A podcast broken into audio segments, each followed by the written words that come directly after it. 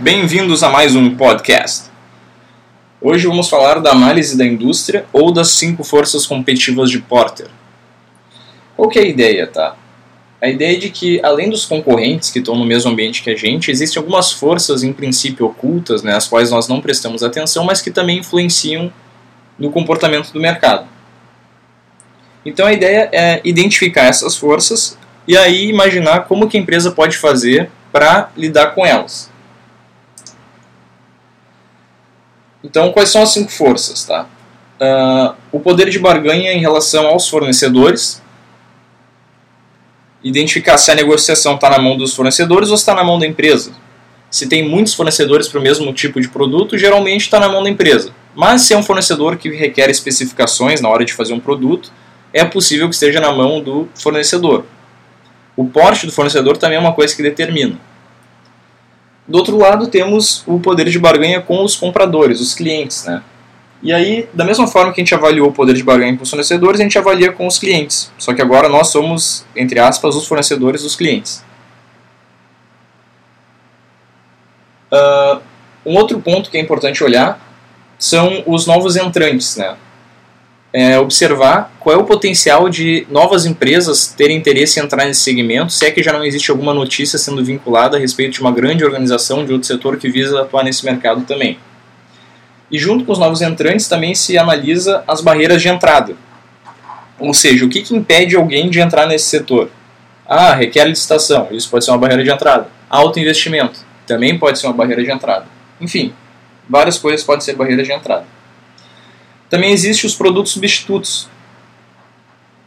Uh, são produtos que mesmo numa outra indústria, mesmo que não seja feito por um concorrente, que é aquele que tem um produto semelhante ao teu, é um produto que, que vem, ou um produto ou serviço que vem a substituir o teu produto ou serviço.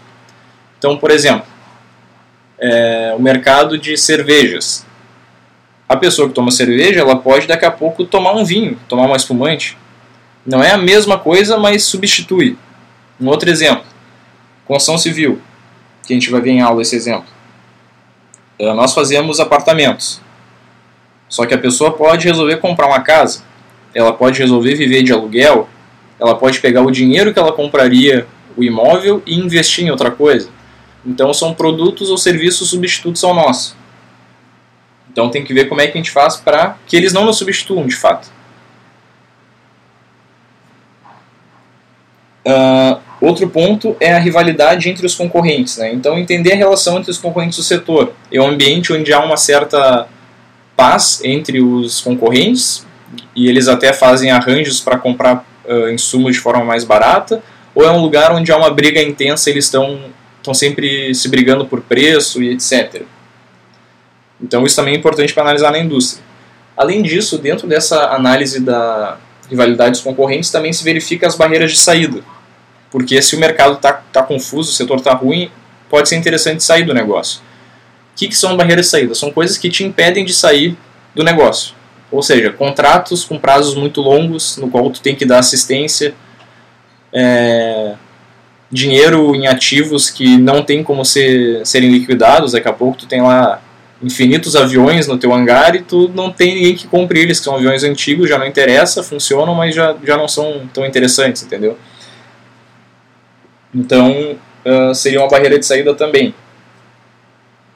Então, a ideia é essa: identificar essas cinco forças, verificar se elas são altas, se elas são baixas, onde é que está né, a, a questão que atrapalha a empresa e tentar visualizar uma forma de minimizar ela.